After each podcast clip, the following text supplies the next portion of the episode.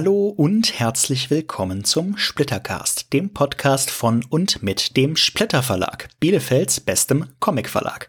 Mein Name ist Max und in diesem Podcast spreche ich mit Comicmacherinnen und Machern, Leuten aus der deutschsprachigen Comic-Szene, und zwar mit allen möglichen. Und heute habe ich eine Comic-Forscherin zu Gast, nämlich Dr. Veronique Sina.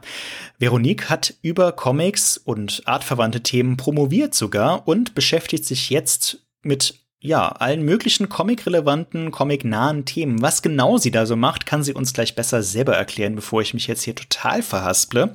Wir sprechen außerdem über eine Menge interessante Comics und einige Zugänge zu Comics, die ihr vielleicht noch nicht so auf dem Schirm hattet und auch darüber, wie man vielleicht dazu kommt, sich mit Comics auf einer wissenschaftlicheren Ebene zu beschäftigen, wenn man das möchte. Selbst wenn man das nicht möchte, ist es definitiv interessant, darüber mal nachzudenken. Und ich habe in diesem Gespräch einige neue Dinge gelernt und einige interessante Inputs gehabt. Wir sprechen außerdem über einige Einzeltitel und geben uns gegenseitig ein paar schöne Empfehlungen und nerden gerade zum Ende raus nochmal richtig ab. Äh, das hat Spaß gemacht. Freut euch auf ein sehr interessantes und anregendes Gespräch. Wenn euch gefällt, was ihr hier hört, dann lasst uns doch gerne ein Abo da und einen Daumen hoch und vielleicht auch einen Kommentar, wo auch immer ihr diesen Podcast hört. Und wenn ihr Kritik, Fragen, Anregungen habt, dann schreibt uns gerne an info at splitter-verlag.de oder auf den sozialen Medien at splitterverlag. Und jetzt viel Spaß mit Splittercast Folge 24 mit Veronique Sina. Hallo, liebe Veronique, schön, dass du da bist. Danke, dass du dir die Zeit nimmst, im Splittercast dabei zu sein. Geht es dir gut soweit? Hi, mir geht's äh, sehr gut heute. Danke, ich hoffe dir auch. Mir geht's prima. In Bielefeld scheint die Sonne. Ähm, ich sitze in einem abgedunkelten Raum.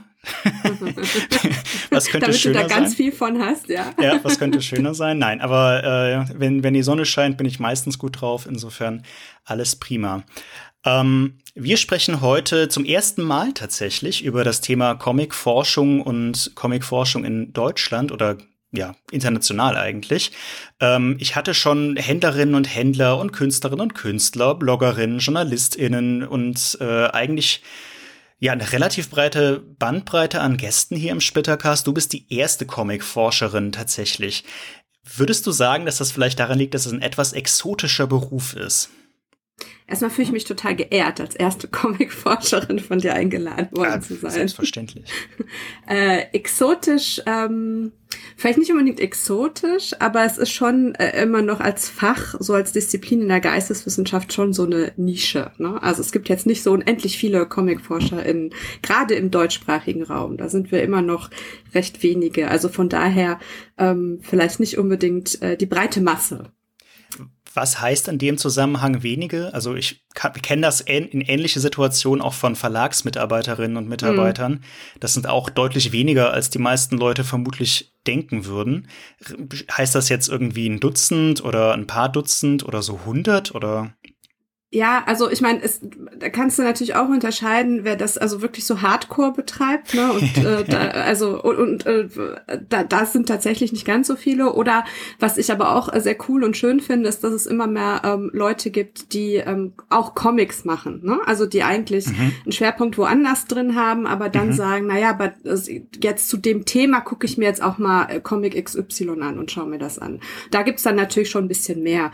Aber Leute, die von sich selber jetzt sagen, ähm, ähm, ich bin oder ich mache Comicforschung oder ich bin dran interessiert. Das kann ich ganz gut ähm, äh, äh, einschätzen, zumindest über diese, ich habe so eine Arbeitsgruppe gegründet mit ein paar Kollegen vor ein paar Jahren und da sind wir jetzt gerade ähm, kurz vor 200. Ähm, ah, das ja. ist schon nicht so schlecht. Also so deutschsprachiger Raum, wir haben auch ein paar internationale KollegInnen drin, aber so ungefähr. Also wenn du, die, diese Arbeitsgruppe hängt an der Gesellschaft für Medienwissenschaft, weil ich von Haus aus Medienwissenschaftlerin bin und diese Gesellschaft hat allerdings, um das zu vergleichen, 1500, ein bisschen mehr als 1500 oh, wow. Mitglieder gerade. Mhm. So und davon so ungefähr könnte man das sagen, sind so 200 Comic interessiert, die sich zumindest so, also sich selbst als so äh, interessiert definieren, dass sie sagen, ich möchte Mitglied eurer Arbeitsgruppe sein.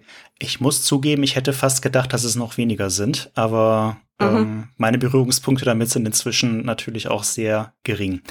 Ähm, du hast es gerade schon angerissen, dass viele Forscherinnen und Forscher auch aus anderen, vor allem geisteswissenschaftlichen Disziplinen, denke ich mal, Comic dann als Comics oder Graphic Novels oder wie auch immer dann als Untersuchungsobjekt für andere Themen nehmen und ähm, weniger es Leute gibt, die aus dem Medium heraus sich dann mit anderen Sachen befassen. Ähm, wenn wir mal konkreter auf deine Forschungsinteressen, die sind ja ziemlich breit gefächert. Könntest du für unsere Hörerinnen und Hörer in ein paar Sätzen mal beschreiben, worüber du forschst oder worüber du geforscht hast oder was dich interessiert? Also ja, so, mhm. das, die, die, kurze Liste.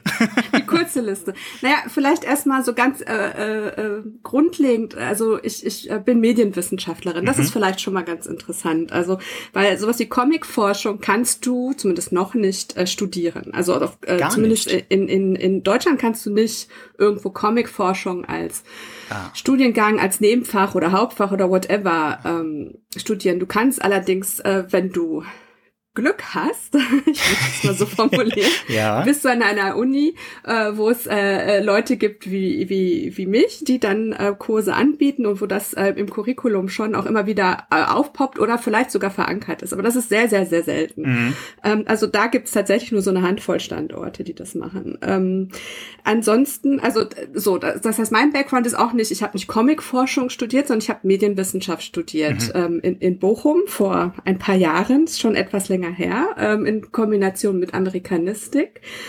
Und ähm, also da, das ist bis heute so, ne? Also ich definiere mich in erster Linie als Medienwissenschaftlerin, okay. die auch Comics macht und da jetzt die letzten Jahre sehr viel gemacht hat, weswegen ähm, ich durchaus auch Comicforscherin bin. Ja. Aber es ist so ein Teil von. Ja. Ähm, äh, was anderes, was mich äh, schon länger sehr interessiert, ist die Geschlechterfrage. Also dass ich mir ähm, im Bereich der Gender und Queer Studies unterwegs bin.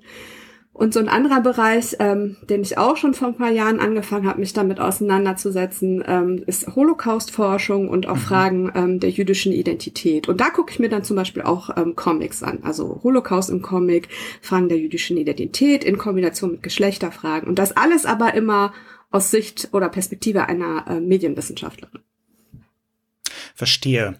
Ähm, da könnte ich mir vorstellen, also da gab es ja ein paar, ich, ich nenne es mal ja, wegweisende Werke, gerade auch so für den Comic als Medium. Man denke an Maus, man denke an, mhm.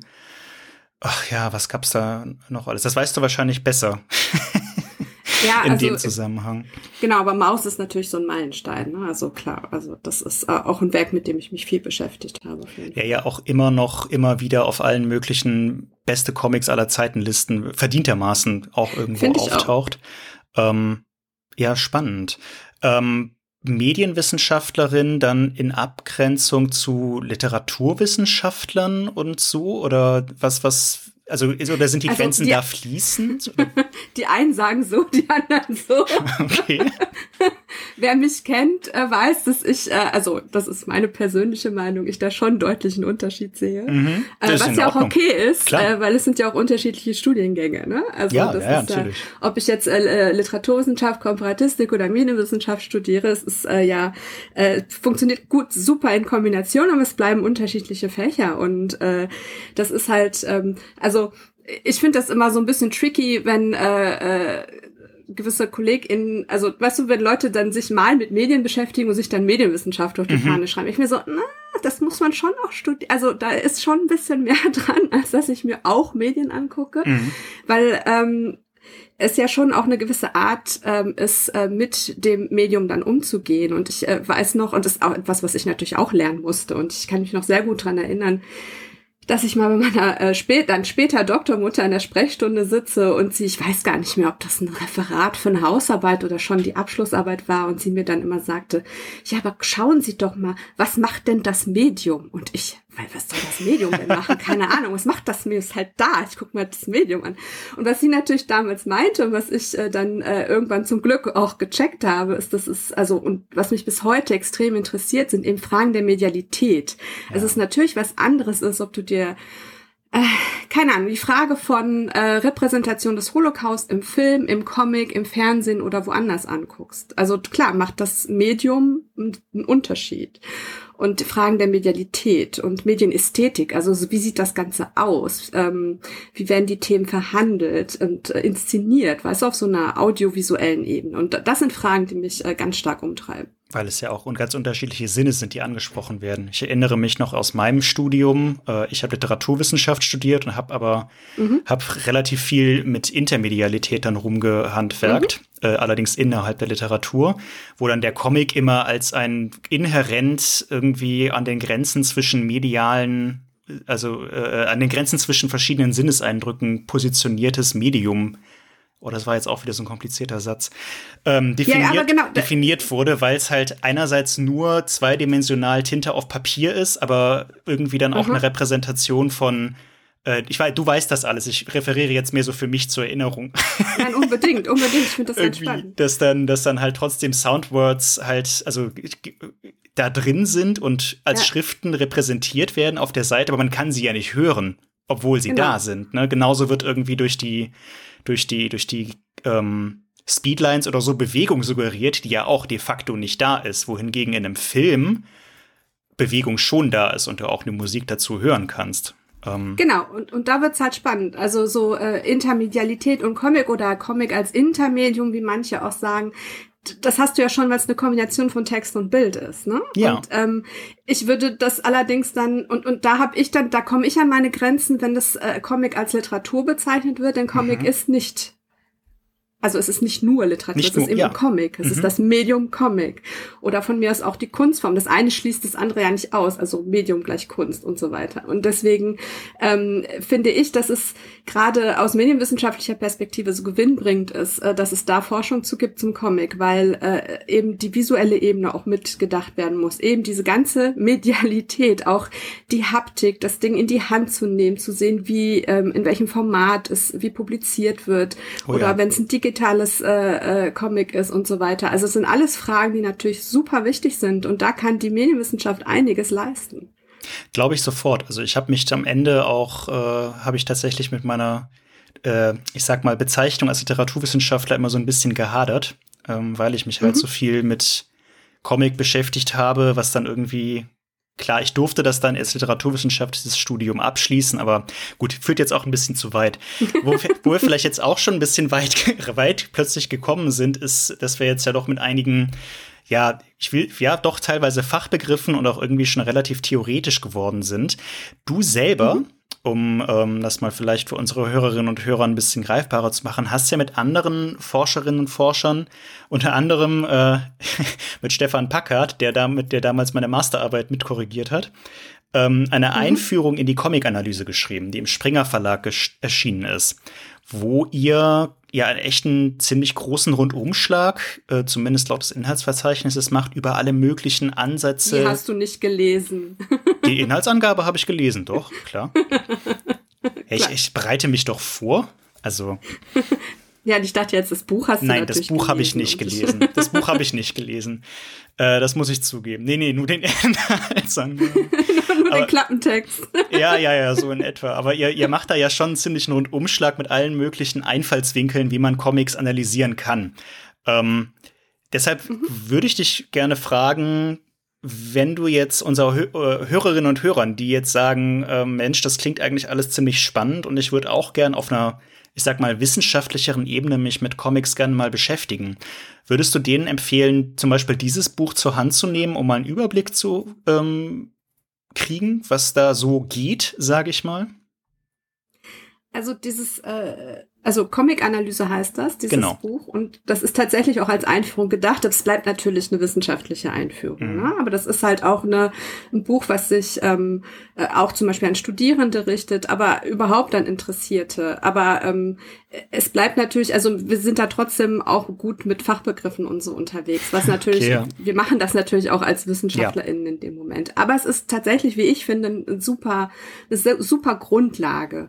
Und es ist halt eben ähm, eine Einführung, die Comic-Analyse. Das heißt, was wir da gemacht haben, ist, dass wir, äh, wir waren sechs Leute, die sechs unterschiedliche Kapitel geschrieben haben, also jeweils pro Person ein Kapitel. Und mhm. das haben wir dann als äh, Buch gemeinsam rausgebracht, wo wir uns äh, unterschiedliche Zugänge quasi, also wie, wie kann ich Comics analysieren, was jetzt nicht heißt, dass immer der ein Zugang ohne den anderen passieren soll, sondern dass ähm, man das eigentlich auch kombinieren kann. Also es soll einfach so eine Spannbreite, auch wenn da auch nicht alles abgedeckt ist, natürlich auch nur eine Auswahl an ja. Dingen, die man mit äh, Comics machen kann und analysieren kann. Aber das gibt schon mal einen ganz guten Einblick. Also das, äh, klar, also ich meine, ich habe das Buch mitgeschrieben, ich würde es auf keinen Fall sagen. das ist natürlich super. Ähm, aber wer sich äh, prinzipiell einfach auch für also das ist aber wie gesagt ein ganz ähm, trotz Einführung immer noch was ganz Spezielles, nämlich äh, Einblick eben in die Comic-Analyse mhm. und was aber auch äh, sehr interessant sein kann, wenn man einfach mal gucken möchte, was gibt's denn so gerade auch im deutschsprachigen Raum. Äh, es gibt eine ganz tolle ähm, Online-Zeitschrift, die auch frei zugänglich ist, also Open Access mhm. ähm, und die heißt Closure. Die wird an der Uni Kiel rausgebracht. Die kann man ganz schnell googeln, wenn man einfach Comic-Forschung äh, Closure oder Closure Kiel, dann kommt man da drauf. Und äh, die gibt's jetzt auch schon seit ein paar Jahren. Ja. Und da gibt's, äh, glaube ich, so dreimal oder bis zu viermal im Jahr müsste das sein, äh, kommt da eine Ausgabe raus, die immer so ein paar Aufsätze, auch äh, teilweise Rezensionen ähm, äh, drin hat. Und ich durfte da auch schon zweimal eine Gastherausgeberinschaft machen äh, mit einer Kollegin jeweils zusammen. Und ähm, das ist ein ganz tolles Format oder Publikationsorgan. Das kann ich ganz stark empfehlen auch. Da werde ich mal einen Link zu in die Show Notes packen, aber äh, wie Veronique ja, schon sagt, das find, findet sich problemlos auch einfach im Netz. Closure, ähm, C-L-O-S-U-R-E. Ähm, mhm. Genau. Und äh, sonst vielleicht irgendein, äh, ich sag mal, haptisches Werk, irgendein Buch oder weiß ich nicht, irgendwas anderes, was du jetzt einem kurzentschlossenen Hörer oder einer kurzentschlossenen Hörerin empfehlen würdest? Naja, also wenn ich äh, Eigenwerbung machen darf, Natürlich. ich habe ähm, letztes Jahr, ich habe gar kein Zeitgefühl mehr, das ist so schlimm, ich glaube letzte, letztes Jahr ist äh, ein Buch, das allerdings auf Englisch erschienen, das heißt ähm, Spaces Between Gender Diversity and Identity in Comics. Das habe ich zusammen mit meiner Freundin und Kollegin Nina Eckhoff-Heindl rausgebracht. Das äh, war eine Tagung, die wir in Köln veranstaltet haben. Äh, 2018 war die Tagung. Äh, das Buch, ja, ist 2020 erschienen. Es braucht immer so ein bisschen länger, ne, bis so ein Buch dann kommt. Und das sind dann einzelne Aufsätze rund um das Thema Thema ähm, Diversität äh, und äh, Geschlechterforschung und äh, sowas gibt's eigentlich auch kaum, ähm, dass so viele Aufsätze nur zu dem Thema in einem Sammelband erschienen sind. Deswegen bin ich da immer noch sehr, sehr glücklich drüber, dass das geklappt hat. Spannend. Ähm, dieses Thema Gender und alles ähm, daran angeschlossene, hattest du ja gerade selber gesagt, ist eins deiner Hauptthemen. Ähm, du hast ja auch deine Masterarbeit äh, in dem Kontext geschrieben. Wie bist du an dieses Thema rangekommen? Also ich du wärst mal dumm gefragt. Ähm, wie war das einfach irgendwie was, was dich schon länger interessiert hat? Oder hast du einfach quasi gesehen, da ist ein großer Diskurs in der Forschungsgemeinschaft wie auch in der Gesamtgesellschaft und das muss doch irgendwie medial auch zum Beispiel im Comic repräsentiert werden und das muss doch irgendwie ähm, da wiedergespiegelt sein? Oder wie, wie bist du dazu gekommen? Sage ich mal. Ist jetzt so schön und elegant, wenn ich jetzt sagen könnte, ja klar, mir war das völlig klar, das ist ja voll die Forschungslücke, das ist da diesen, aber so war es nicht wirklich, wie das bei mir im Studium überhaupt war. Also es ist auch alleine, wie ich zur Medienwissenschaft gekommen bin, es war alles, also bei mir wirklich eine ganze Zeit lang nichts davon geplant, sondern hat sich äh, äh, glücklicherweise ergeben und die Masterarbeit ist auch sowas. Also ich habe halt ähm, während meines Studiums auch gar nicht, also wahrscheinlich war es unbewusst, weil es mich schon interessiert hat, aber es hat sich auch tatsächlich ergeben, dass ich bei Referaten und Hausarbeitsthemen ich schon oft so äh, Gender-Themen, Geschlechterfragen mhm. gemacht habe und Dadurch, dass mein zweites Fach Amerikanistik war, war ich schon immer auch aus Interesse so im angloamerikanischen Raum unterwegs. Und Popkultur hat mich auch schon immer interessiert. Und äh, ich hatte ein ähm, äh, im Bachelorstudium, jetzt muss ich kurz überlegen, schon so lange her, im Bachelorstudium schon äh, im, in der Medienwissenschaft ähm, ein äh, Seminar äh, damals bei äh, Vinzenz Hediger, äh, der da Prof war, ähm, zu Disney. Und das fand ich mhm. mega großartig. Und ähm, habe dann im Master nochmal äh, ein äh, sogenanntes Projektmodul besucht, äh, da dann bei meiner ähm, bei äh, Astrid Dorber-Mankowski ist dann später meine Doktormutter geworden. Und ähm, da sollten wir so Projekte eben machen und ich dachte, ich mache noch mal Disney und habe ähm, was zu Mulan und Geschlechterfragen gemacht, habe eine cool. Webseite gemacht, die steht immer noch online. Die habe ich gemeinsam cool. mit einer Kollegin gemacht. Und die wird auch tatsächlich immer noch ab aufgerufen und die Leute, ich werde sogar noch angefragt für diese Themen. Es ist mega cool. Und die ist wirklich seit, ich weiß nicht, 2004, 5 oder so online. Das ist der Hammer. Wow. Und ähm, genau, und dachte dann äh, schlauerweise, cool, das ist ganz gut benotet worden, es hat total Bock gemacht und ich kenne eh alle Disney-Zeichentrickfilme. Äh, ich Wer möchte nicht? meine Abschlussarbeit. Genau, ja. Und äh, so, dann mache ich auf jeden Fall, ich mache Disney und Gender nochmal cool. und gehe damit äh, total stolz und denk so, das ist eine runde Sache, äh, läuft äh, in die Sprechstunde äh, von äh, der Dozentin, bei der ich dieses äh, Seminar hatte und äh, die guckt mich nur an und sagt, ja, nee, das haben sie jetzt schon so oft gemacht, sie müssen was anderes machen. Machen sie gerne Geschlechterfragen, aber machen sie nicht mehr Disney, das können sie schon. Mhm, und dann mhm. stand ich da und hatte natürlich keinen Plan B ähm, weil ich alles auf Disney gesetzt hatte. Und dann hat sie mir aber gesagt, äh, oder mich gefragt, ob ich denn den Film Sin City kennen würde. Der war da noch relativ neu. Da siehst ja. du mal, wie lang das her ist. Und äh, ich hatte den im Kino gesehen, fand den mega geil ähm, und hätte aber von selbst, muss ich gestehen, niemals die Idee gehabt, den als Beispiel für meine Abschlussarbeit zu nehmen mhm. und da mit Gender-Fragen zu kommen, obwohl es eigentlich recht offensichtlich ist. Und bin ihr deswegen bis heute da mega, mega dankbar, dass sie mir das Ach, vorgeschlagen cool. hat. Und dann habe ich das gemacht und ab da waren die Weichen gestellt, möchte ich sagen. Ja, ich verstehe. Wobei die, die Masterarbeit primär noch um den Film ging, und ich hatte aber so ein Kapitelchen zum Comic, das ist jetzt auch eigentlich schon sehr unangenehm, wenn ich jetzt drüber nachdenke, wie ich damals so den Comic nur so am Rande äh, behandelt habe und dann ähm, aber gemerkt habe, okay, das ist total spannend. Mhm. Ähm, und, und wenn das alles so läuft, wie ich es mir vorstelle, und gut läuft oder sehr gut läuft, dann promoviere ich. Und ähm, das war dann auch so. Und dann war mir aber völlig klar, Comic-Verfilmung und Geschlechterfrage. Dazu gibt's nichts. Also ich habe wirklich nur so eine Handvoll Aufsätze und Bücher gefunden und alles war immer Wonder Woman oder Superheldin. Ja. Aber darüber hinaus gab's da nichts. Und dann war mir klar, okay, das Thema, diesmal habe ich's aber. Das, das funktioniert. Und das war dann auch so. Und äh, das ähm, hat dann auch äh, die Dozentin dann übernommen. Äh, die hat dann wurde dann zu meiner Doktormutter quasi. Und äh, das war dann der der der erste Schritt in Richtung Promotion und dass ich mich dann auch wirklich mit dem Comic beschäftigt habe als Medium.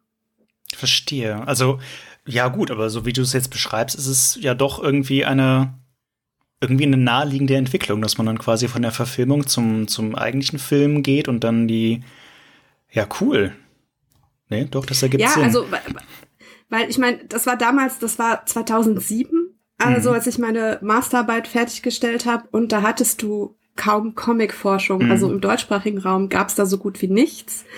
Ähm, und es gab äh, in Bochum keine Comicforschung. Und äh, meine Doktormutter äh, war für vieles äh, sehr versiert, nur Comicforschung hatte sie sich auch noch nicht mit beschäftigt. Und das musste ich mir halt alles dann irgendwie selbst beibringen. Und ähm, das ist im Laufe der Jahre sind da natürlich mehr Sachen dazugekommen, also es gibt zum Glück mehr Publikationen mittlerweile, als es damals gab. Es ist halt wirklich im Vergleich zu dem, was es mal war, schon krass angestiegen ähm, an, an KollegInnen, die sich damit beschäftigen, an Publikationen, die erschienen sind. Ja. Und das war vielleicht genau der richtige Zeitpunkt, um da einzusteigen. Ja, nee, verstehe. Du hast dieses Thema ähm, äh, äh, äh, Gender in Sin City oder Frank Miller dann von Film ins Comic übersetzt und für deine, deine, deine Promotion hast du ja gemacht mit dem Thema Comicfilm Gender auch wieder zur Remedialisierung von Geschlecht im Comicfilm. Und dann hast du mhm. da neben Sin City auch noch äh, Kick-Ass und Enki Bilal, Immortel ad vitam mhm. glaube ich, mhm. die ich ja. zugegebenermaßen nicht kenne. Also Kick-Ass kenne ich, aber Bilal war nie so mein Fall. Ähm, Hast du in dieser Zwischenzeit, sage ich mal, ähm, deine Meinungen grundsätzlich geändert oder wie darf ich oder ist das jetzt eine blöde Frage? Keine Ahnung. nee, ähm, überhaupt nicht. Ich ähm, äh, nee, habe ich nicht. Okay, nee, gut.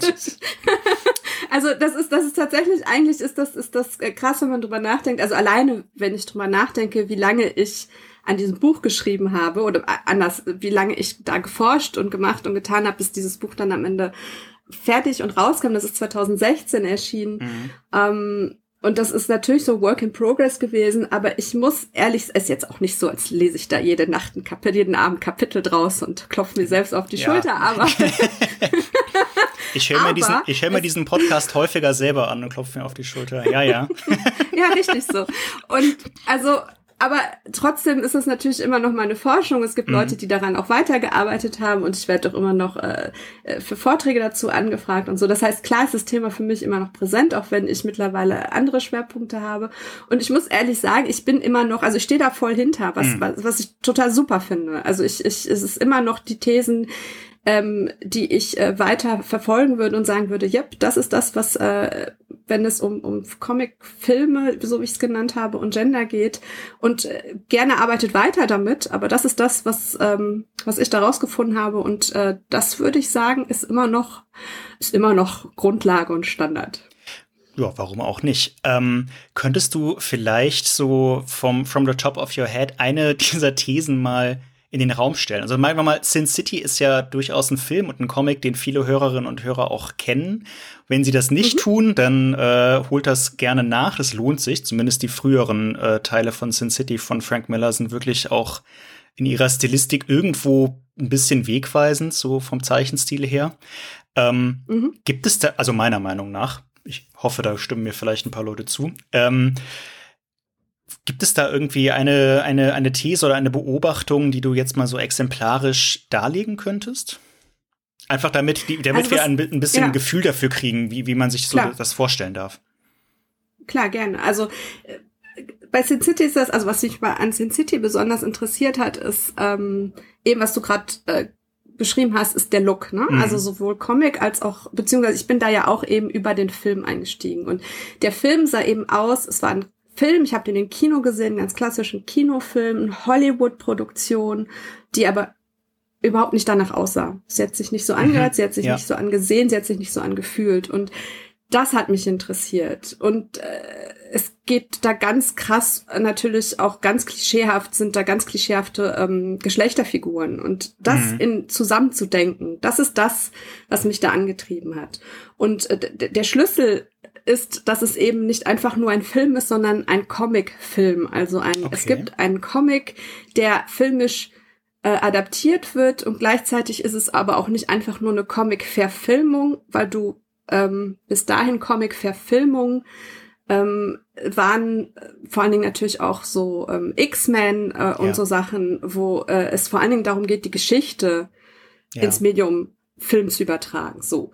Und äh, möglichst mit großen CGI-Effekten und dass ähm, das alles äh, möglichst realistisch aussieht. Ähm, und Sin City kommt daher und es sieht alles irgendwie total abgefahren aus. Und ja. das ist alles so schwarz-weiß, also realistisch, Farb, genau. Farbakzente irgendwie alle, ja, alle alle, alle die Kontraste auf 130 Prozent gedreht. Mhm. Genau, es ist, es ist alles überzeichnet, ne? Und dieses mhm. Überzeichnen kommt halt aus dem Comic. Und, und da habe ich dann angefangen zu graben. Und dann hast du ähm, so gewisse, ähm, ja, so Stränge, die, die ich dann verfolgt habe, wie zum Beispiel, okay, was ist das für ein Genre? Das ist Film Noir. Wo kommt Film Noir her? Ja. Film Noir ist aus den 40er, 50er Jahren. Dann habe ich mich mit dem Film Noir beschäftigt. Dann äh, ist aber Film Noir ist etwas, was wiederum aus ähm, dem sogenannten Pulp äh, und Pulp ähm, Fiction, ne? Ja. Äh, so, also das sind dann wieder, es sind Roman, ähm, also ein literarisches Genre. Und dann ist das also wie so eine Verkettung, dass das von Medium zu Medium zu Medium springt und äh, Miller setzt dann im Comic nochmal einen drauf und überzeichnet das komplett. Und dann kommt der Film und der potenziert das nochmal. Ja. Und da, so, und, und das ist das, was ich dann versucht habe zu zeigen, okay, also was macht der Comic, wenn der so einen Film noir adaptiert, im Falle von Frank Miller? Also wie, wie kann man das beschreiben, was da passiert? Eben diese starken Schwarz-Weiß-Kontraste, dass du kaum Schattierung, also dass du, dass du keine Schraffuren hast, dass du mhm. im Prinzip wirklich nur Schwarz-Weiß hast, dass es total zweidimensional wird.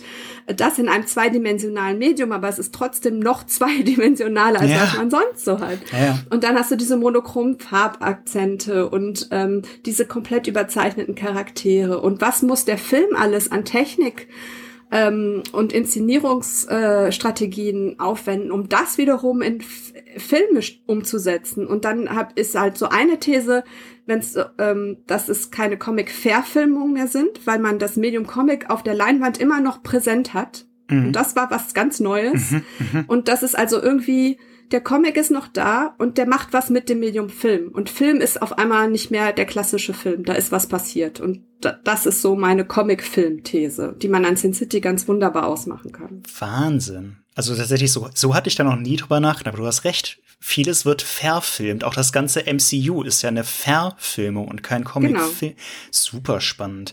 Ähm, dann muss ich jetzt aber die Frage anschließen, was gibt's denn noch für gute oder aus deiner Sicht empfehlenswerte, gut gelungene Comic-Filme? Also wo Sin City mhm. kann ja nicht der einzige Comic-Film in dem Zusammenhang sein.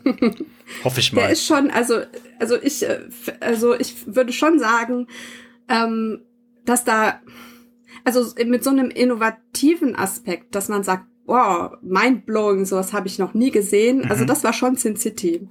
Ich, äh, also mir fällt spontan gar nicht so groß ein, was seitdem genau so einen Effekt hatte. Also mhm. wenn du drüber nachdenkst, was danach kam, auch was Miller danach gemacht hat, das sah alles irgendwie aus wie Sin City, weil der konnte ja. sich selber schon auch gar nicht mehr äh, übertreffen sozusagen. Also auf so einer ästhetischen Ebene. Ja.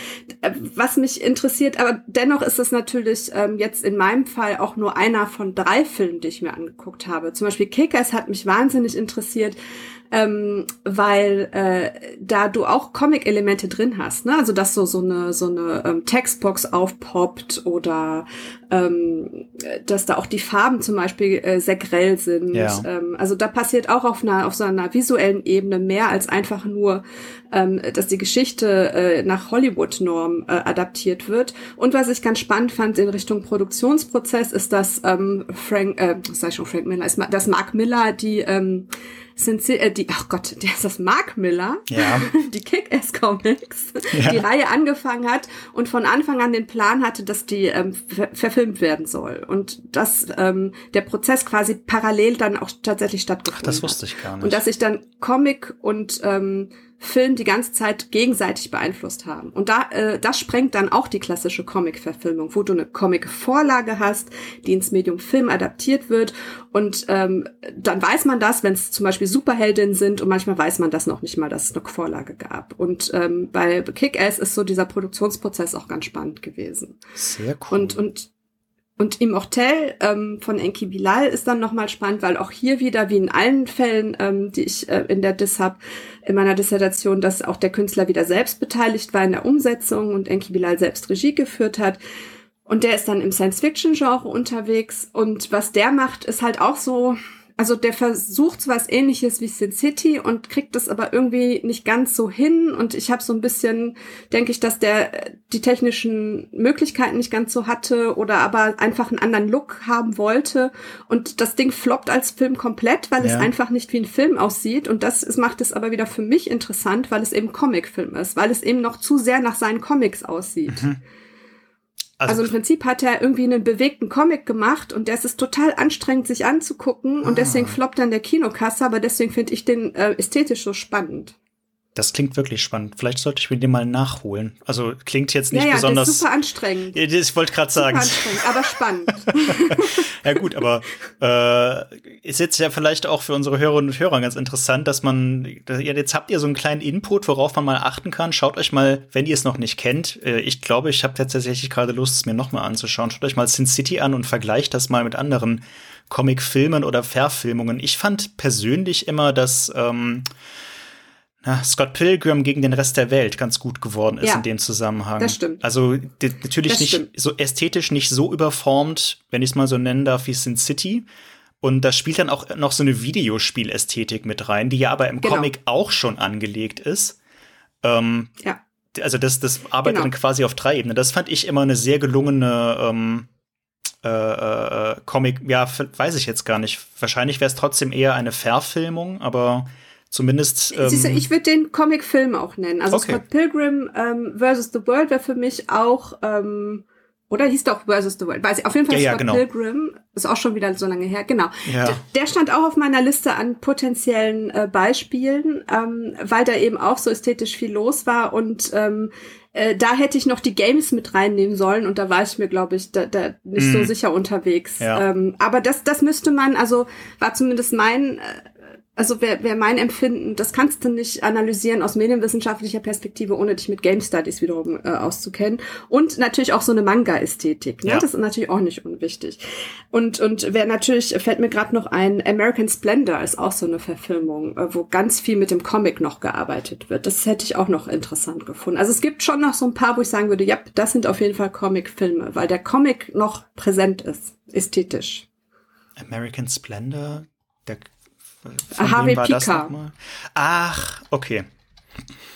Ja, okay. Ich, ich glaube, ich, ich glaub, das habe ich selber nie gesehen, ehrlich gesagt. Aber ähm der lohnt sich auch. Das ist auch so ein, also dann hast du dann auf einmal der Harvey Pika in echt, der mhm. im Film auftaucht, den Schauspieler, der Harvey Pika spielt in diesem äh, Biopic sozusagen und die Comicfigur, die auftaucht. Hast du auf einmal drei Ebenen. Das ist ganz, okay, also spannend. das ist auch total abgefahren. Also Leute, ihr habt jetzt eine ganz lange, lange, lange Watchlist. ähm, eine Sache, die mich persönlich jetzt, wo wir gerade eh darüber sprechen, interessieren würde. Ähm, du hast dich dann ja, schätze ich mal, auch, also du hast zumindest mal die späteren Sachen von Frank Miller, wie jetzt Dark Knight 3 oder Superman Year One mal gelesen? Noch aus Interesse? Oder hast dich außer abgesehen von Sin City dann nicht mehr weiter mit dem, mit dem Autor beschäftigt?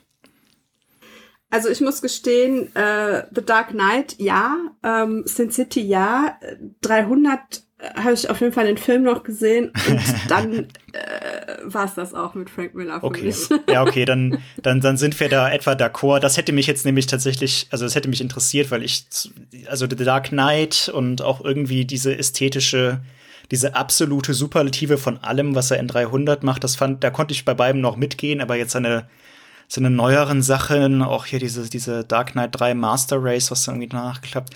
Okay, aber wenn du da mhm. auch nicht so der Fan bist, dann setzen wir da jetzt einfach einen Haken nee. hinter. Ähm, nee, ich glaube, was vielleicht, äh, und das ist, also da habe ich mal durchgeblättert, ich gestehe, das ist auch so was, was hier liegt und ich nie dazu gekommen bin, es mir dann in Ruhe mal durchzulesen. Was aber auch noch ziemlich cool sein muss von ihm, äh, zusammen mit Gibbons, ist äh, Give Me Liberty, ähm, mhm. wo er als Hauptfigur eine ähm, äh, afroamerikanische Kriegsveteranin hat, äh, Martha Washington. Ähm, heißt, genau. Und also das wird zumindest in der Comicforschung wird das auch eine Zeit lang sehr abgefeiert. Ähm, und das habe ich mir dann im Rahmen meiner Frank Miller-Recherchen besorgt. Es ist ein ganz dicker Brocken. Ähm, und deswegen steht er auch noch im Schrank. Krass. Ich glaube, wenn man noch mal was von Frank Miller, dann ältere Sachen auf jeden Fall. Ja. Und äh, Give Me Liberty wäre noch so eine Empfehlung weiß nicht, wahrscheinlich, wenn dann jetzt bei Panini, keine Ahnung, ob das noch zu erhältlich ist zurzeit. Aber egal, nee, klingt spannend. Dave Gibbons ist ja auch ein großartiger Künstler. Ähm, hm. Mit also, Alan Moore Watchmen zusammen gemacht. Ne? Genau. Ähm, da kennen ihn vielleicht mehr Leute drüber. Ja, cool. Ähm, danke für die Empfehlung. Lass uns mal einen, einen, kurzen Schwenk machen. Wir sind jetzt schon relativ tief in äh, das ganze Thema eingestiegen, was ja super cool ist. Ähm, also ich, ich, ich fand es sehr, sehr spannend. Ich hoffe, äh, wenn, wenn ihr, liebe Hörerinnen und Hörer, das nicht spannend findet, dann äh, bin ist ich gerade ein bisschen doof. Wäre es doof, dann bin ich enttäuscht. Nein, bin ich nicht. Aber dann äh, gebt uns das gerne oder gebt mir das gerne als Feedback.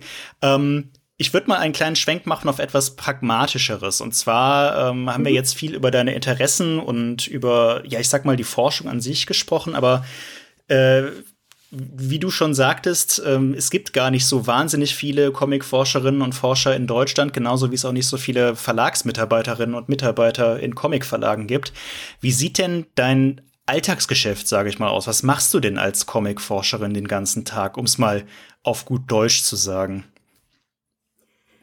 Es ist viel Schreibtischarbeit, das mhm. kann ich auf ja, jeden Fall gut, sagen. Ja. Und mhm. natürlich die letzten anderthalb Jahre sowieso besonders viel äh, im Homeoffice ah, und so. Ja, Aber ähm, also ich meine, Comicforschung ist ja auch nur ein Teil, ne? Also das äh, ist natürlich schwierig zu sagen, was mache ich als Comicforschung, sondern ähm, also äh, vielleicht so erklärt, was ich als Wissenschaftlerin mache, die an einer Universität ja. beschäftigt ist. Ja. Ähm, oh, oh, genau, vielleicht erstmal so. Also äh, ich habe halt, äh, es gibt natürlich auch in der, in, der, in der Forschung und Wissenschaft unterschiedliche Arten von Stellen, aber die Stelle, die ich jetzt habe, ähm, ist an einem Institut. Ich bin an der Uni Mainz momentan und dort eben in der ähm, im Bereich Filmwissenschaft und Mediendramaturgie äh, tätig. Und was ich, äh, ein, ein, ein großer Teil ist Lehre also ich unterrichte natürlich mhm. äh, jedes Semester dann und ähm, aber es gehört eben auch Forschung ähm, zu meinem zu meinem Stellenprofil, äh, was bedeutet, dass ich gerade ähm, an meinem zweiten Buch äh, arbeite, ähm, weil ich äh, mich habilitieren möchte, um es vielleicht mal noch auf eine Professur zu schaffen äh, an einer Universität. Und dafür braucht man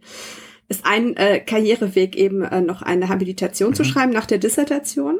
Und äh, aber Forschen bedeutet eben auch ähm, Vorträge zu halten, ähm, zu präsentieren, was man so äh, forscht im stillen Kämmerlein, ähm, Aufsätze zu schreiben, die dann publiziert werden, selber Bücher rauszubringen als Herausgeberin.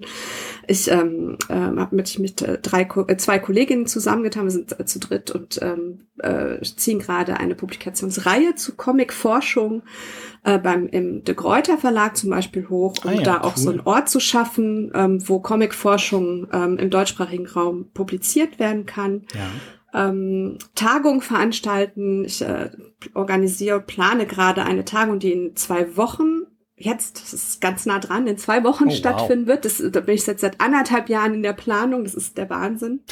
oh, ähm, wow.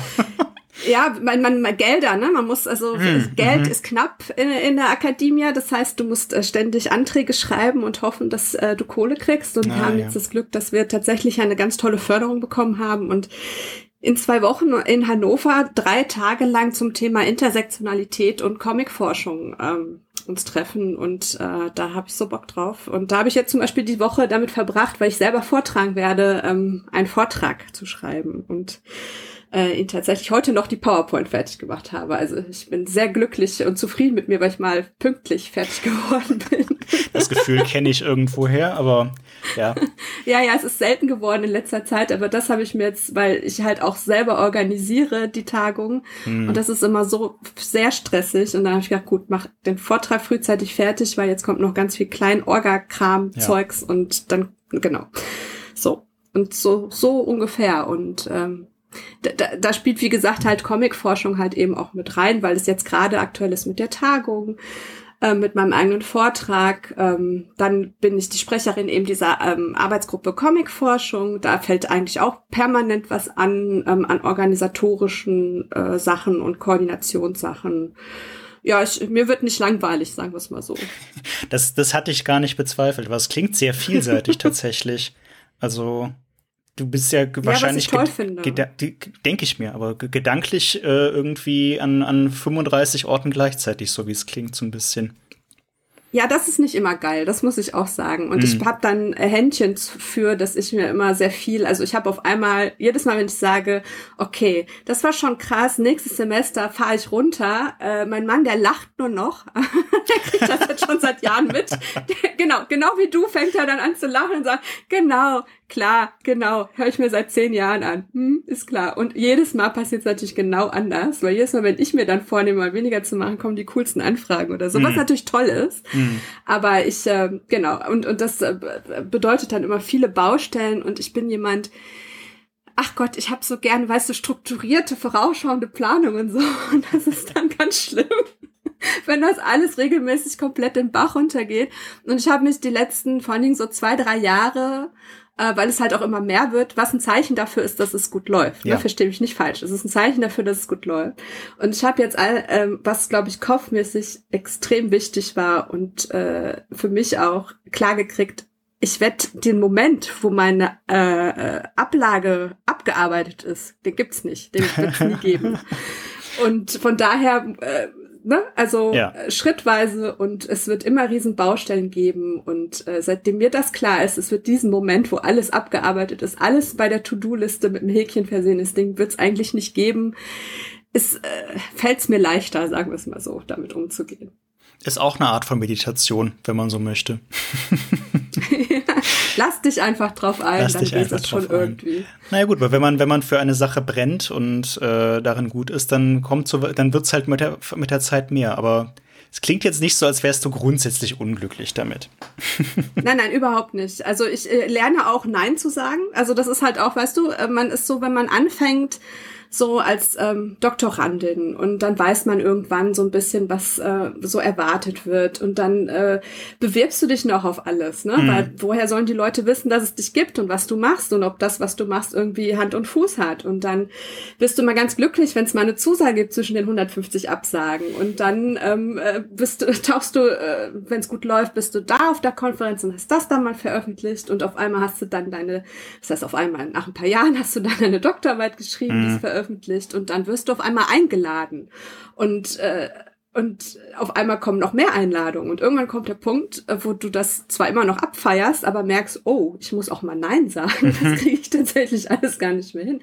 Und äh, das muss man auch lernen. Und das ist natürlich nicht unwichtig. Ähm, aber, äh, also ehrlich gesagt, für mich ist das so, deswegen finde ich den Job, also ich liebe diesen Job, ich finde den wirklich geil und ich mag halt diese Abwechslung. Also ja. es ist halt wirklich, ernst gemeint nie langweilig.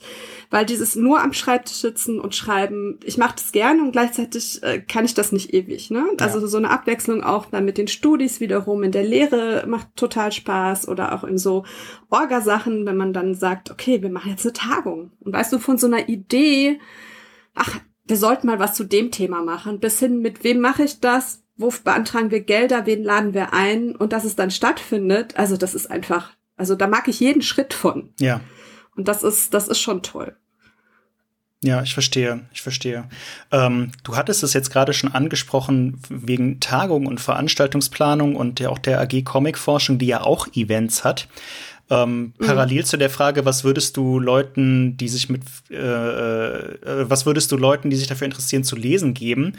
Gibt es auch so Veranstaltungen und Vorlesungen oder was weiß ich, wo man so als, ich sag mal, Person, die nicht im wissenschaftlichen Betrieb drin ist, ähm, als Normalsterblicher, äh, sage ich mal, ähm, vielleicht auf so Events mit dem ganzen Thema Comicforschung in Berührung kommen könnte?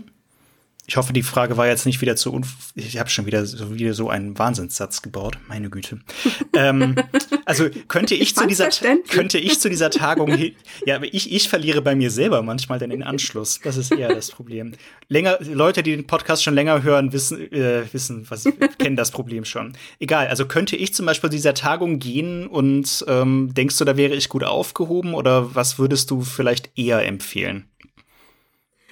Also ähm, zu dieser Tagung klar. Also wir haben jetzt natürlich ein bisschen das Problem mit der Pandemie, dass wir mhm. nicht einfach sagen können, hey, wer kommen möchte, ist herzlich willkommen vor Ort. Klar. Deswegen werden wir so eine hybride Nummer fahren, dass wir tatsächlich ähm, Leute auch online zuschalten werden über Zoom, während die Leute, die aktiv äh, im Programm sind, also einen Vortrag halten, wir haben aber auch eine Podiumsdiskussion und eine Comiclesung, äh, die sind alle vor Ort.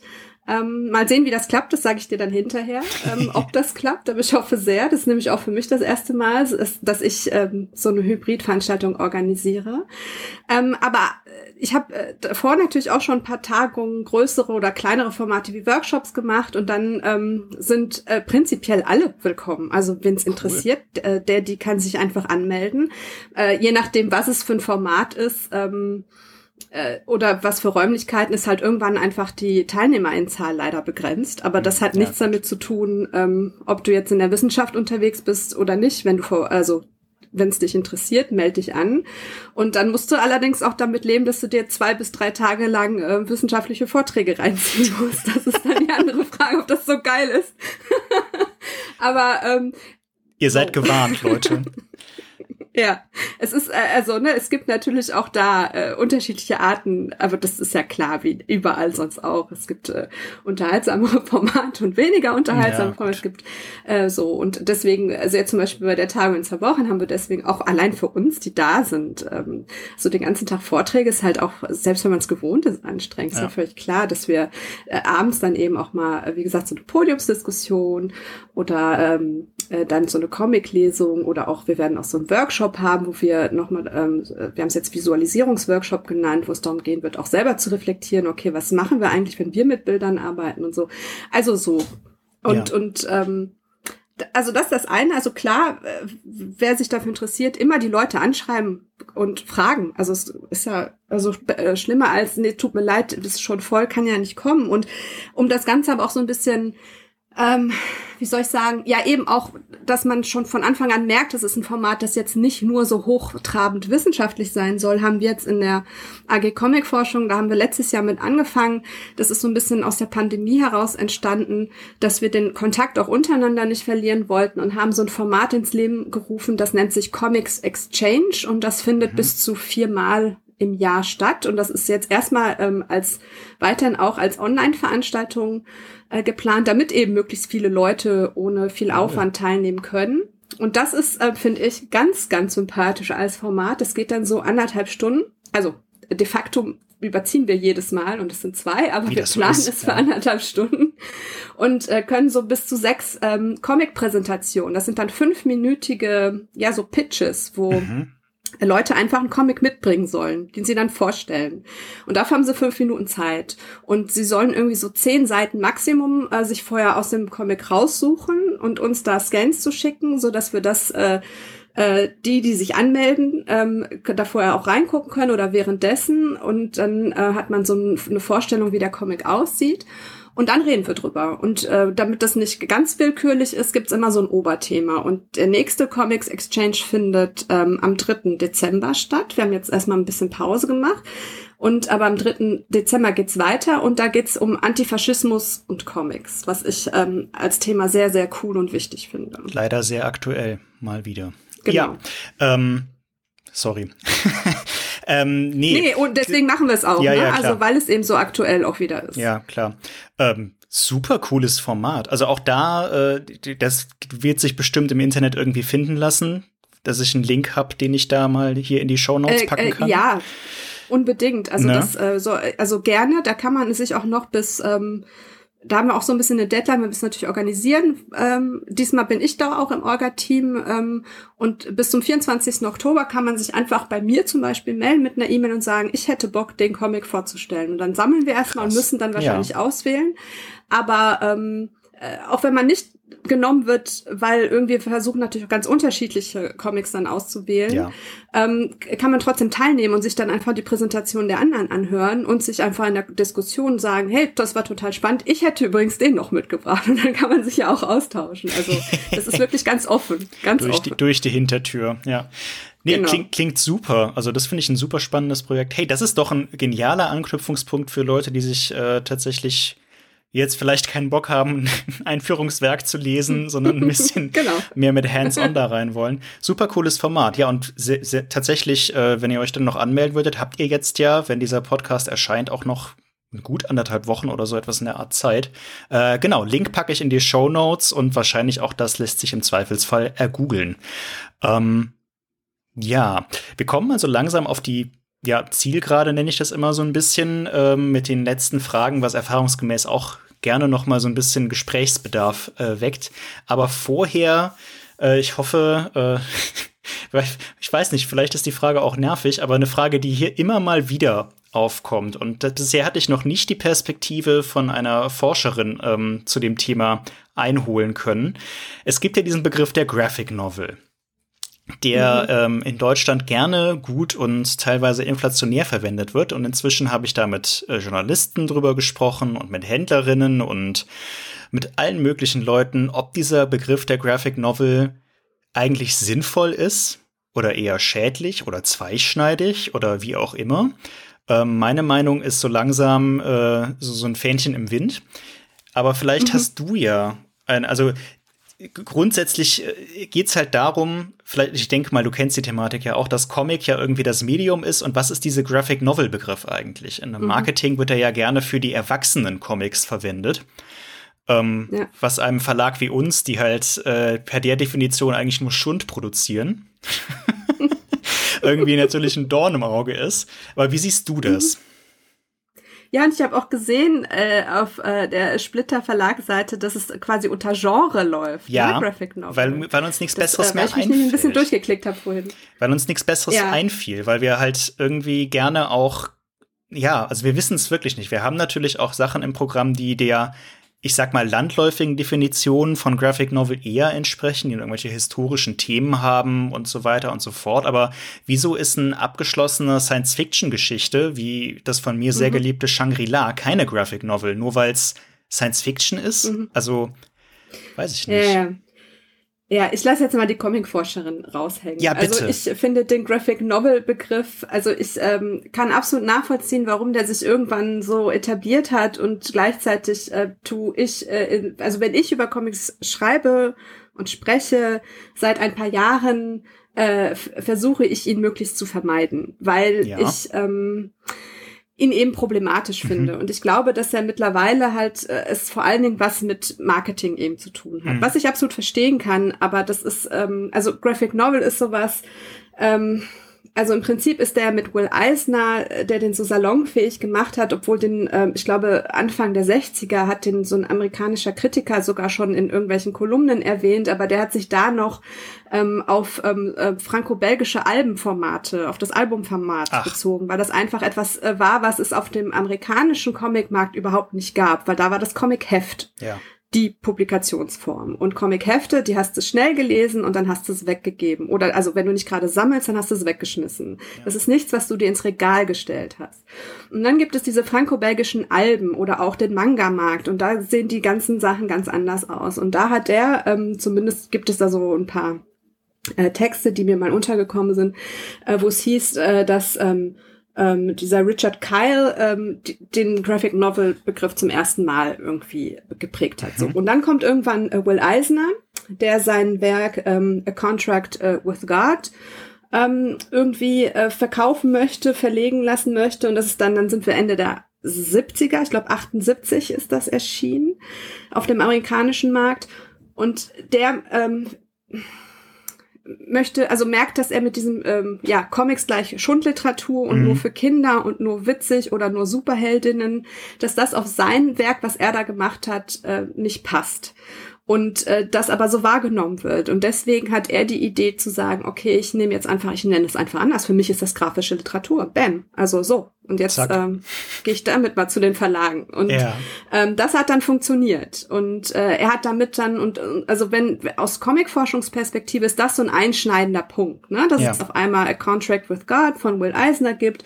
Und im Vorwort, glaube ich, selbst, er sagt, das ist übrigens, äh, it's a graphic novel, it's graphic literature. Ja. Und was macht das? Das ist halt ein anderes Format, das ist buchlang, ähm, das ist irgendwie ein erwachsenes Zielpublikum, das ist in sich abgeschlossen ähm, und das hat äh, autobiografische Züge irgendwie oder zumindest biografische Züge und ähm, das hat nichts mehr mit Superheldinnen zu tun, also hat es irgendwie auch so komplexe Themen. So, Ja. und das ist dann irgendwann die Graphic Novel. Und dann hast du was zumindest in der Comicforschung ähm, auch dann gerne so als, als äh, äh, Datum genommen wird, hast du dann irgendwie 1986, weil da Watchmen, der Ja. erste Teil von Maus Ja. und Frank Millers The Dark Knight erscheinen. Ja. Und ähm, die dann alle eben auch ähm, als Graphic Novel, äh, weil als äh, gesammeltes Werk, was die sind natürlich alle vorher seriell erschienen, ne? das vergisst man dann. Ne? Die sind alle erstmal seriell erschienen, werden dann aber gebündelt, kommen in Buchform raus und das wird dann auch als äh, Graphic Novel gelabelt. Und seitdem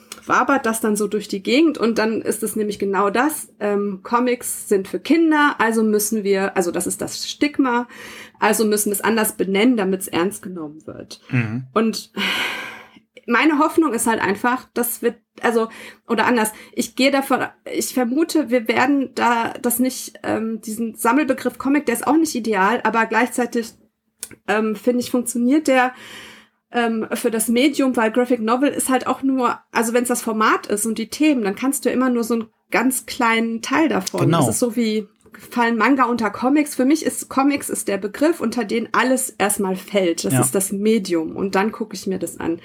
Und äh, Graphic Novel versuche ich einfach zu vermeiden, weil ich ähm, vermeiden möchte, dass äh, man denkt, man müsste das irgendwie nobilitieren. Man Ja. müsste das irgendwie zwischen Popkultur und äh, Hochkultur unterscheiden. Bullshit. Also es ist halt Comics. Und dann gibt's da eine ganze Spannbreite, wie übrigens bei jedem anderen Medium auch.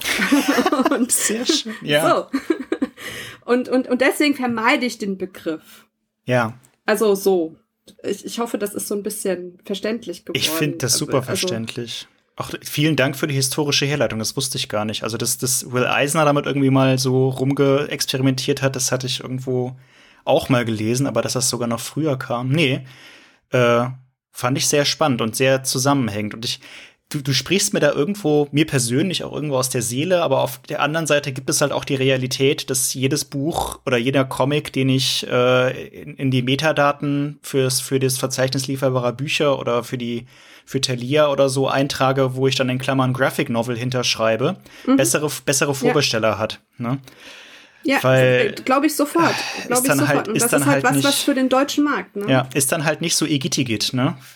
Wenn Genau. Ja. Und, und, und gleichzeitig reproduziert sich das dann. Also Natürlich. dass dann unterschieden wird. Also wenn es eine Graphic Novel ist, dann ist es quasi die, die, die äh, hochwertige Version des Comics. Ja, und das ja. ist halt das Problem daran. Ne? Ja. Und, und das sind halt so Dinge, das hast du halt auf einem, dem franco-belgischen Markt hast du das nicht. Bond Dessiné ist Bond Dessiné. Und da ist aber dann äh, auch die, die, die Historie halt eine andere. Und das ist, komplett. also ich, ich finde das einfach äh, wichtig, das mitzudenken. Und ähm, gleichzeitig äh, verstehe ich das, dass ähm, ist das, äh, also ich, ich mir fällt gerade auch so eine die ich noch so, so halb im Kopf habe. Es, es gibt auch so eine Story von Art Spiegelman, der irgendwie mit Maus auf irgendeiner Bestenliste von, frag mich jetzt nicht was, New York Times, keine Ahnung, landet und aber unter Fiction.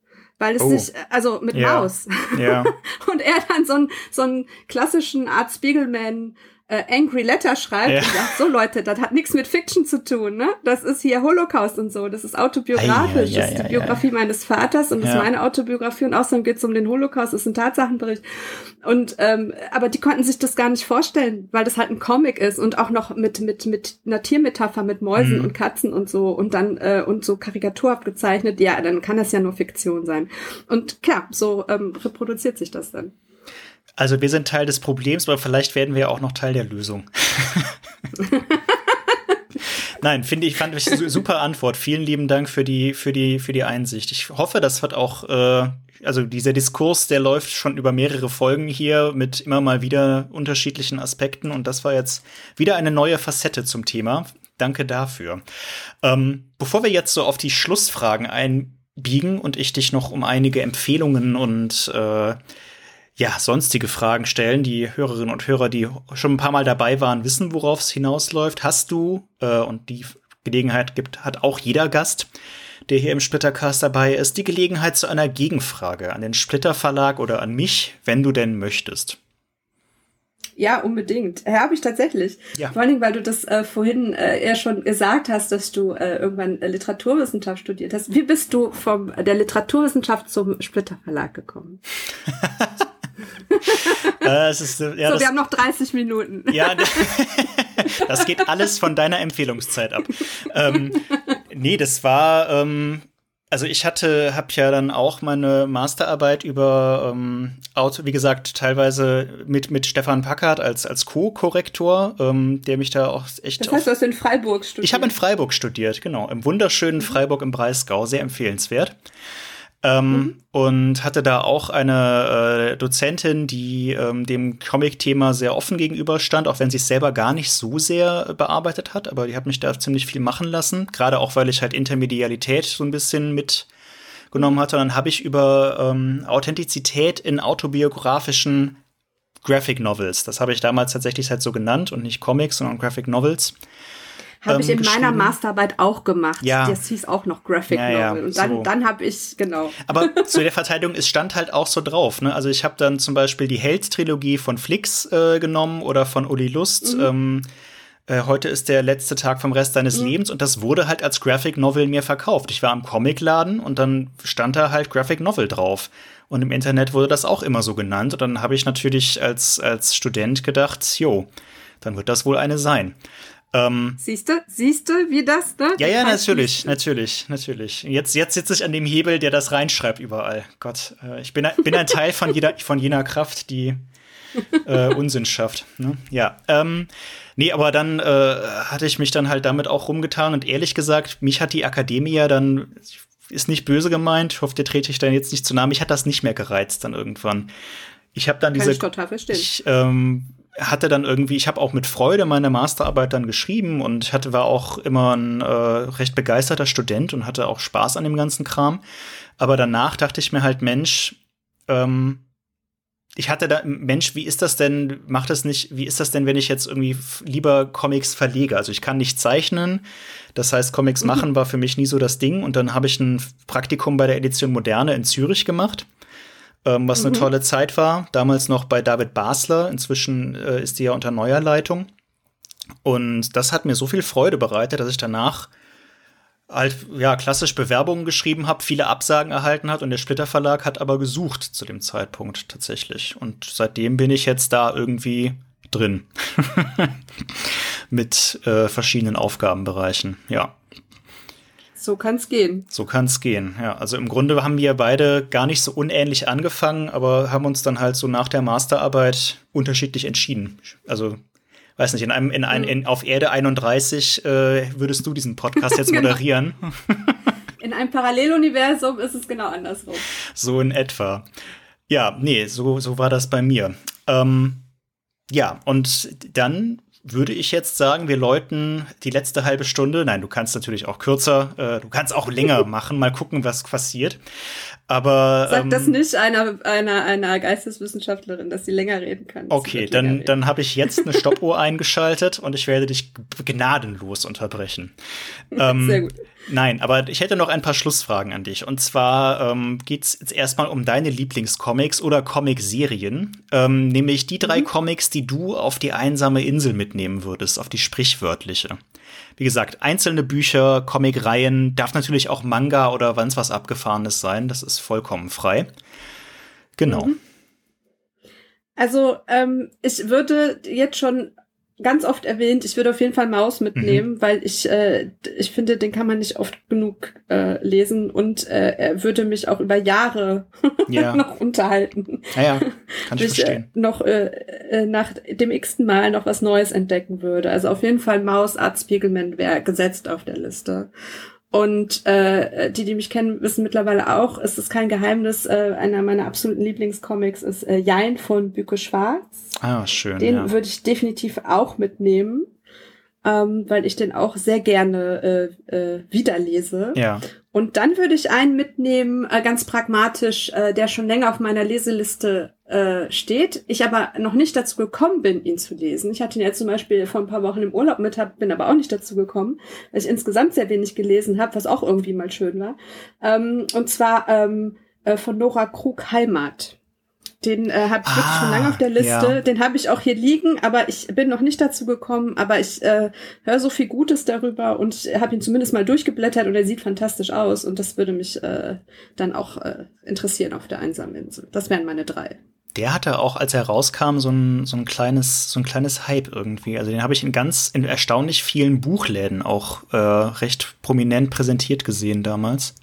Also das Cover habe ich vor ja, Augen. Ja, in der Comicforschung auch. In der ah, Comicforschung ja. auch. Ich habe schon so äh, kenne ein, zwei KollegInnen, die da ganz äh, ganz Fan von sind und dazu arbeiten und äh, also und, und wie gesagt durch allein übers äh, durchs Durchblättern äh, denke ich mir ja ja also verstehe ich, weil der sieht einfach optisch ganz toll aus. Aber ja. ich, äh, viel mehr kann ich dazu noch gar nicht sagen, weil ich ihn wie gesagt noch nicht gelesen habe. Ich ehrlich gesagt auch nicht, aber Jein kann ich auch empfehlen und äh, wo du Jaja sagst, das ist auch im sehr kleinen und sehr sympathischen Jaja Verlag erschienen, die dieses Jahr mhm. übrigens fünf werden, äh, habe ich vor kurzem erfahren. Ja. Fünf Jahre Jaja Verlag. Ja. Schaut euch das mal an. Das ist sehr schöne Empfehlung, Unbedingt. ja. Entschuldigung, was wolltest du sagen? Ja. Nee, nee, äh, also ja, ja. Ah, ja, ja. Unbedingt. ich kann dem nur zustimmen. Also und und Büke Schwarz ist auch einfach eine ganz, ganz tolle äh, Person und eine ganz tolle Künstlerin. Ich bin ganz, ganz großes Fangirl. Ihr habt's gehört, Leute. Ähm, Zweite Frage. Ein Comic, den es noch nicht gibt, den es aber unbedingt geben sollte. Wie auch immer du diese Frage jetzt interpretieren hm. möchtest. Was für ein Comic wäre das? Das ist echt eine tricky Frage. Ja, ich weiß. Ähm, ich habe auch über, über die Monate, inzwischen Jahre, die ich diesen Podcast jetzt mache, immer weiter an der Formulierung gefeilt. Ähm, aber viel, viel anders, viel anders kriege ich es nicht mehr hin. Also ich, ich muss ja gestehen, dass ich ähm, äh, spaßeshalber so eine äh, Idee äh, irgendwann mal bei irgendeiner Tagung, weißt du, wenn man hinterher dann auch äh, eigentlich nur noch äh, Bier trinkt und ja. Stoß labert, wenn es gut läuft, ja. wenn es gut läuft, sind mir zumindest die liebsten Tagungen, äh, die dann so ausklingen. Ähm, äh, auch irgendwann mal und äh, mit irgendwelchen Freundinnen und Kolleginnen, dass es müsste eigentlich äh, eine eine Serie geben äh, The Big Bang Theory, nur nicht mit Naturwissenschaften, sondern mit Geisteswissenschaften. Und ich hätte sogar schon einen Namen. Ja. Ich hätte sogar schon einen Namen, nämlich ähm, the Humanities, weil ich finde diesen Namen schon so geil. Das muss unbedingt. Das ist ja Geisteswissenschaften auf Englisch, das Humanities ja. und dann quasi das menschlich, also das ist mega. So, und jetzt denke ich mir aber, verdammt, äh, Netflix war schnell mit, äh, also schneller als ich, mit ähm, The Chair, das äh, ja. mit Sandra Oh. Entschuldigung. so? Ja, ja, ja, habe ich, vor, hab ich vor kurzem auch gesehen. Ja wo ich mir dachte, verdammt, das war wirklich eine super Idee. Und ich hatte das ähm, äh, vor ein paar Monaten äh, einer Kollegin von der Uni Düsseldorf äh, äh erzählt, äh, waren mal was essen und so, dass ich diese Idee mal hatte und die fand es auch mega geil. Äh, Literaturwissenschaftlerin übrigens, die meinte, ja, unbedingt, unbedingt, unbedingt. Mhm. Und die schreibt mir dann eine WhatsApp und sagt, Vero, hast du das gesehen? Es gibt jetzt The Chair von Netflix, die waren schneller als wir. Und dann ich so, verdammt, hab mir das angeguckt und die, ich fand die wirklich sehr unterhaltsam und sehr cool und dachte mir, okay, aber da, da geht noch mehr. Also das sind auch nicht alle Stories, die da erzählt wurden. Deswegen würde ich aber vielleicht, weil jetzt Netflix schon eine Serie, also eine äh, Netflix-Serie gemacht hat, warum nicht als Comic? sogar noch viel geiler. Also im Prinzip The Humanities, Big Bang Theory, nur mit Geisteswissenschaften als Comicserie. Das ist es jetzt. Und damit hier übrigens sofort mein Copyright-Stempel drauf gemacht. Wer auch immer das jetzt hört, äh, ich hatte die Idee zuerst. Das ist jetzt, das ist jetzt verbrieft. Das ist jetzt im Internet so festgelegt. Das heißt, es ist auch wahr. Ja und unanfechtbar. Es, ja. Ne? Ja, ähm, ja, und es ist auch nicht mehr zurückzunehmen. Das ist jetzt da. Zeichnerinnen und Zeichner, die jetzt hier zuhören, meldet euch. Äh, nicht bei mir, sondern bei Veronique. ähm, macht euch allerdings darauf gefasst, so wie ich mir das vorstelle, wird von den Zeichnungen gar nicht so viel zu sehen sein, weil ungefähr 80 Prozent jedes Panels Textblasen sein werden. also Aber ich würde auf jeden Fall die Stories liefern, so viel ist klar. Aber ich brauche definitiv zeichnerisch also ich kann überhaupt nicht gut zeichnen, deswegen brauche ich auf jeden Fall da einen Gegenpart. Das ist sehr wichtig, ja. Sagt man im Englischen nicht, ist das nicht auch so ein fliegendes Wort, oh the humanity, irgendwie so äh, bei, ja, bei aller Welt? Würde mich nicht sowas? äh, ja, nee, das, das, boah, das, also ich würde das lesen, das ist ziemlich lustig. Und The Chair ist auch ganz toll. Also wenn ihr, wenn ihr verstehen wollt, warum Veronique und ich das ja. lustig finden, dann schaut ja. euch The Chair auf Netflix an. Äh, sehr empfehlenswert, ja.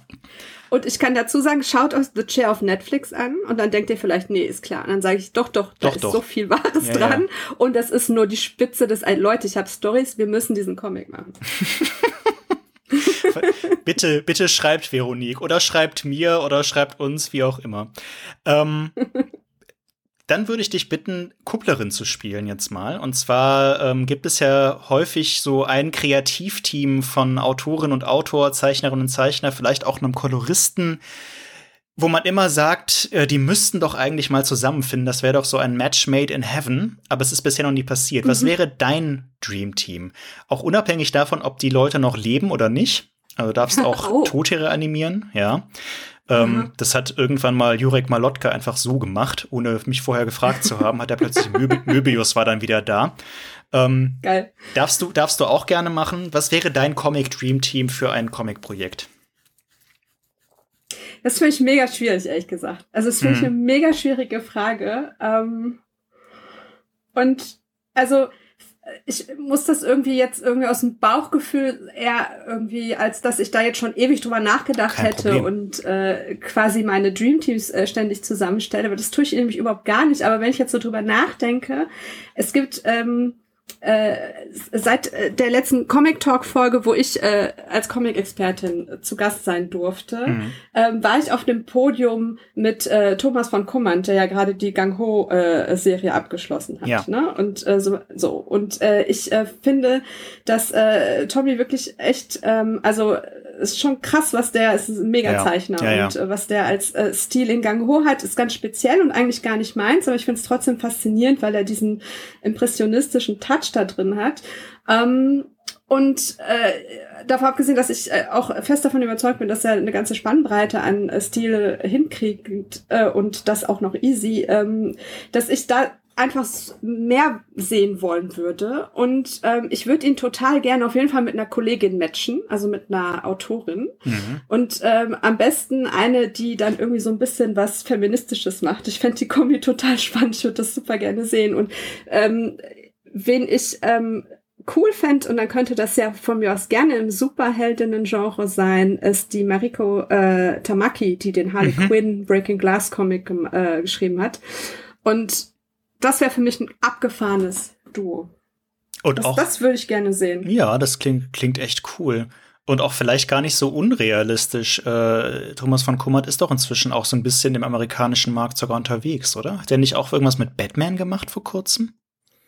Ja, Batman äh, World, ne? ja. Ne, diese Kurzgeschichtensammlung. Und da ah, hat er, ja, äh, okay. aber, in, aber in dem Gang Ho-Team. Also nochmal mit, mit, mit, äh, Benjamin ähm, von Eckerts, von genau. Eckerts.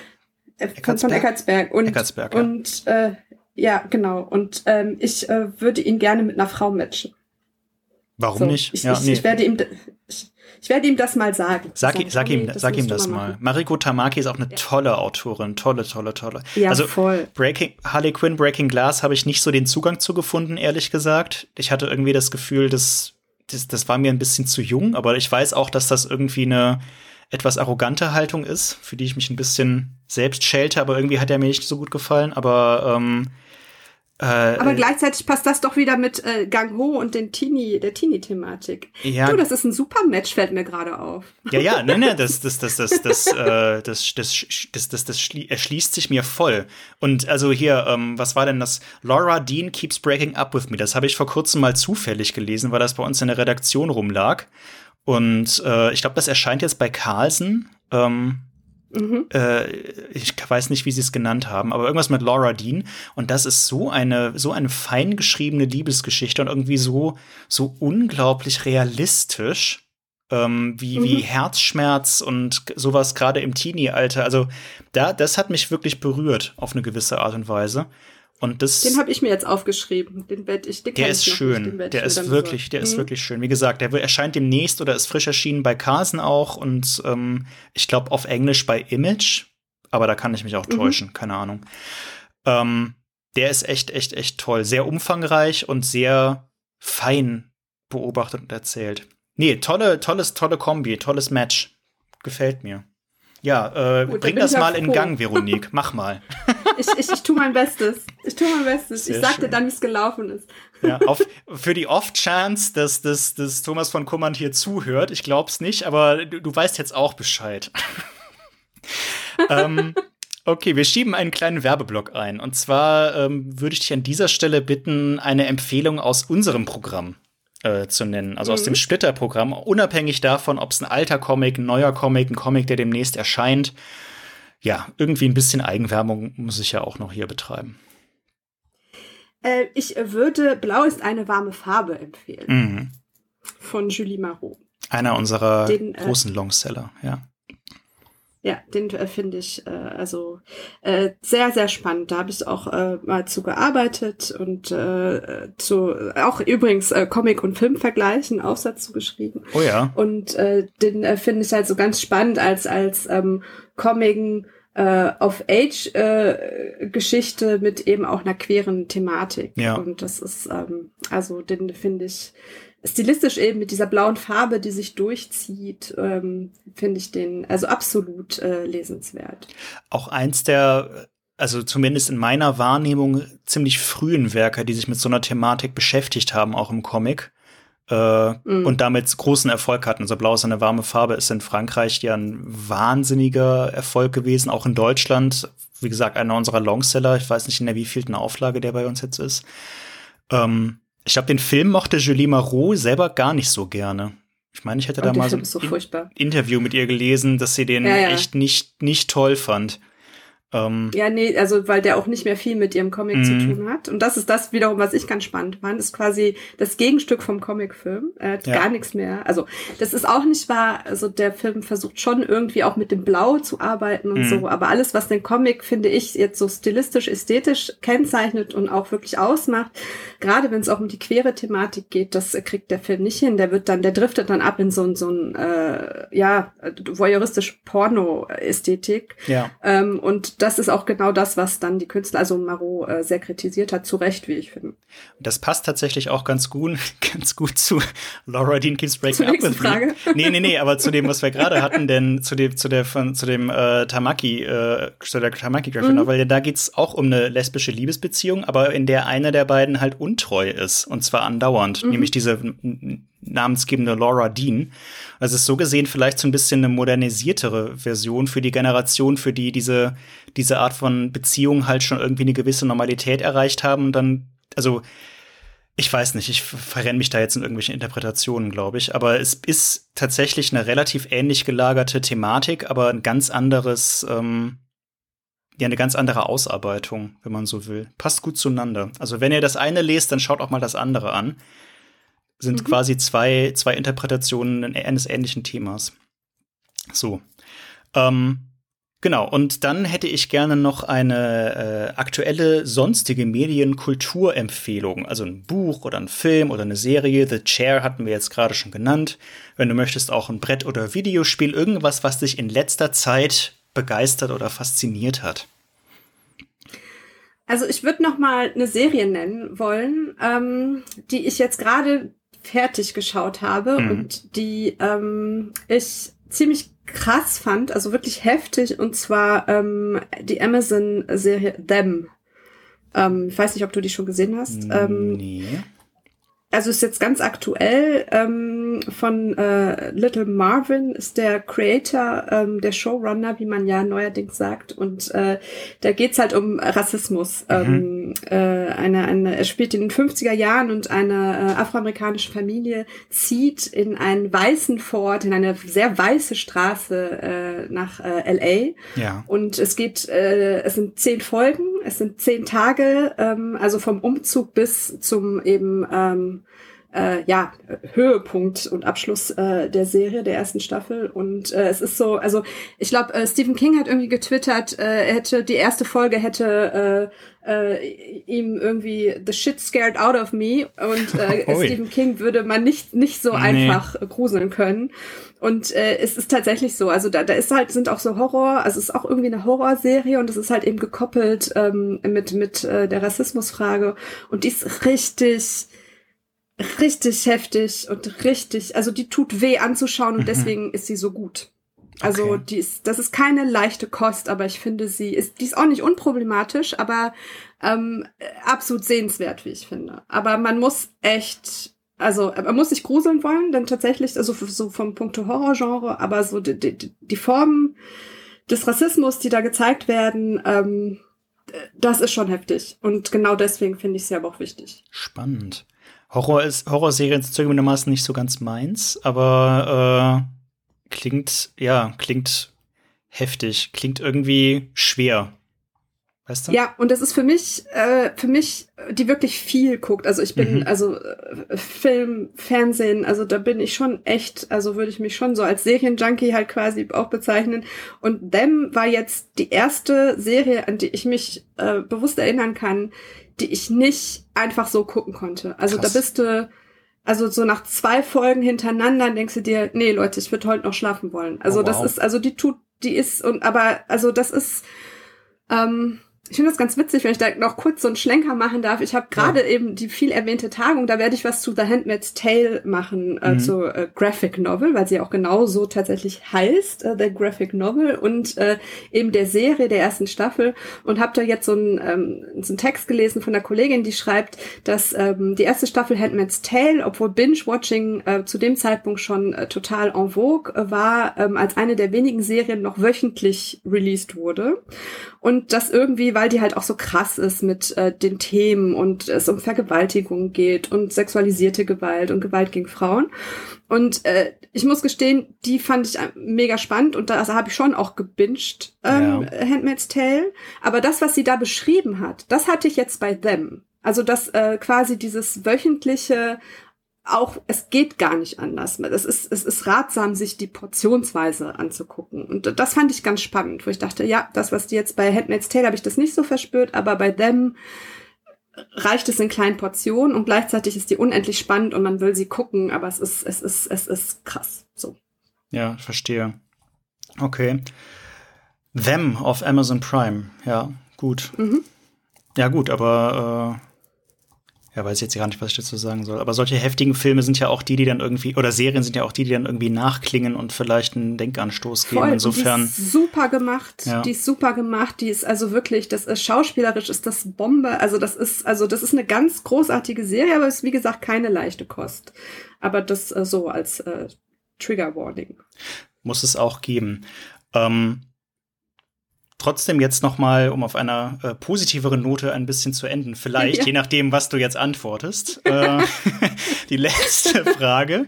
Ähm, dieses Podcast ist immer, wenn du einen nerdigen Wunsch frei hättest, was würdest du dir dann wünschen? Kann alles sein, egal was für eine Skala, egal ob groß oder klein, realistisch, unrealistisch, irgendwas. Was würdest du dir wünschen? Ja, und das ist echt, also ähm, da ich ja wusste, dass die Frage kommt, weil wie du sagst, die jedes Mal kommt, ich mir auch äh, jetzt äh, auch ein bisschen natürlich den Podcast angehört habe. Ich habe äh, gestern den äh, neuen Bond mit meinem äh, kleinen Bruder gesehen und die nerdigsten Gespräche habe ich mit meinem kleinen Bruder und dann ja. habe ich ihm die Frage mal gestellt. Ich ah, wollte okay. nicht wissen, ja. was er sagt. Ja, cool. Und er hat so cool geantwortet. Das ist nicht meine Antwort, aber sie war so schön, dass ich äh, das nutze, um quasi zwei Antworten reinzuschmuggeln. Weil er hat geantwortet, ach, wenn, äh, also, ne, was würde er sich wünschen, wenn mhm. er einen nerdigen Wunsch frei hätte, äh, dass die Welt ein bisschen nerdiger wäre. das fand ich so schön. Ja, klar. Dass alle ein bisschen nerdiger wären. Aber äh, ich glaube, ich hätte, äh, würde lieber einen ganz konkreten ähm, Wunsch äußern. Und zwar gibt's so, also auf jeden Fall zwei Serien. Ich würde mich aber auf eine äh, begrenzen, wo es mir sehr weh tut, dass sie nicht fortgeführt wurden oder nach einer oder zwei Staffeln äh, eingestellt okay. wurden. Und ich glaube, dass das das äh, Schlimmste war ähm, äh, Firefly, das ist Firefly. Oh, ich, hätte, ich wollte, ich wollte gerade, ich habe gerade überlegt, ob ich dich unterbreche und sage, es ist aber nicht Firefly, oder? natürlich ist es. Es Firefly. ist doch Firefly, ja, natürlich. ja, ich habe die schon, also das, das, das ist schon tragisch, finde ich. Es ist auch eine Leere in meiner Seele, ja. Schon, ne? Ja. Schon, ne? Und ja. ich. Also das. Aber in dem Zusammenhang, in dem, in dem Zusammenhang, wieso Wieso ist das eigentlich so? Was ist, was ist, was ist Fire, was war an Firefly eigentlich so einzigartig, dass es, wir sind ja, wir sind ja nicht nur, wir sind ja nicht jetzt irgendwie hier zwei, zwei Idioten, die, die, die irgendwie zufällig rausfinden, dass wir dasselbe Hobby haben. Firefly ist ja ein Phänomen. Wir sind, wir sind ja Tausende von, von Fans, die eigentlich wollen, dass das irgendwie mal weitergeht. Ähm, aber was hm. war an dieser Serie eigentlich so toll? Ich weiß es gar nicht so genau. Ich weiß nur, dass ich es vermisse. Ja, ich. Äh, vielleicht ist es auch einfach eine der nerdigsten Serien. Also ich glaube, das ist von Nerds für Nerds einfach gemacht ja, das kann worden sein. und trifft einfach alles, was wir so geil finden, wenn wir uns auch sowas ja, ich weiß auch nicht. Ich glaube, es ist tatsächlich vielleicht die Kombination und dass sie eigentlich gar nicht so viel neu erfunden hat, sondern nee, ne? einfach äh, alles irgendwie gepasst hat und man sich das einfach super gerne, also keine Ahnung, von Nathan Fillion bis mm. über, also diese, und nee. es hat auch dieser leichte, dieses leicht trashige, die sie dann ja auch hatte und ja. gleichzeitig dann, äh, also das passte halt alles. Also und ich habe mir die wirklich äh, ja auch dann nicht nur einmal angeguckt und das ist auch, ich würde auch sagen, die ist halt genau deswegen aber auch so ein bisschen zeitlos. Ne? Die kann die man sich halt immer wieder angucken. Ja. Hey, ähm, und und ja.